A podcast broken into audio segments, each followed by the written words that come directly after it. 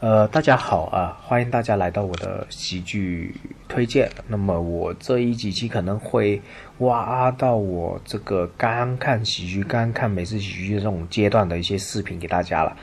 我今天会推荐一个影响我很大的一位喜剧演员，是国内喜剧演员，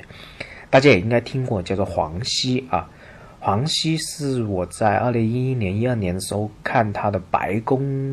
演呃表演脱口秀那一段。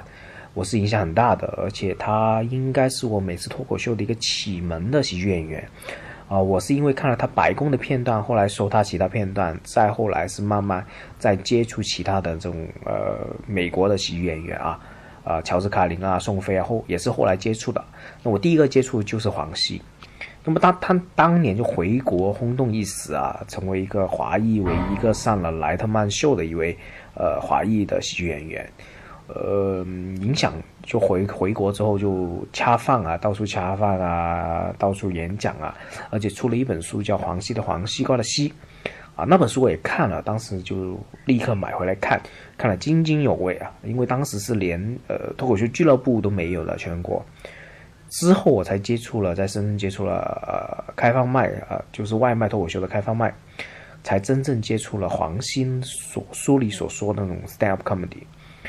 呃，大家可以其实可以再买这本书看一下，或者搜搜有没有电子版。我在当当搜了一下，还是有这本书的，还没绝版。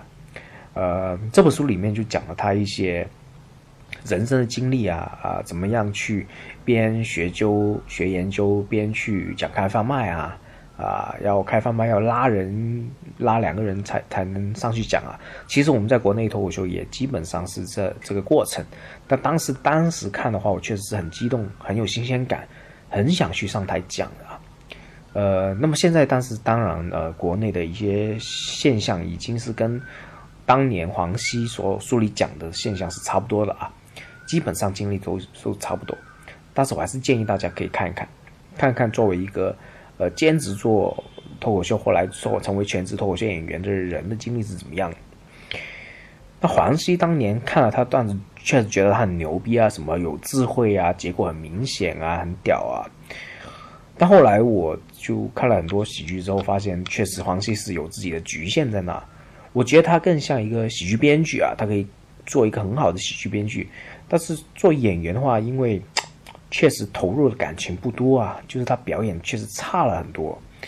就是表演的很生硬，呃，基本上是读段子那种感觉啊，所以我觉得他更适合做喜剧编剧。老实说，而且他讲了那么久，好像没什么进步啊。就以我以为一个从业人员来看，当然他还是很牛逼啊，在国内对于讲段子那种，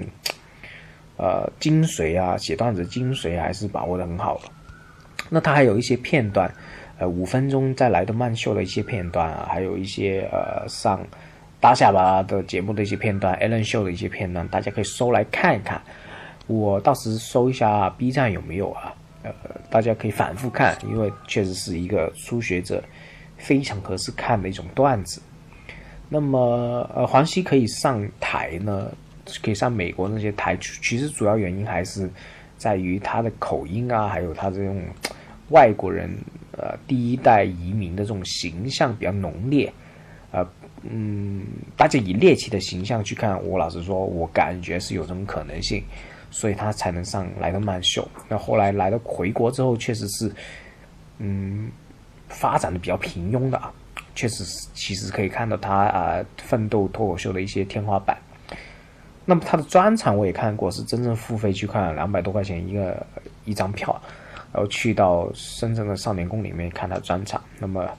呃，总体来说还是，当时还是可以的，两个小时，但是两个小时还是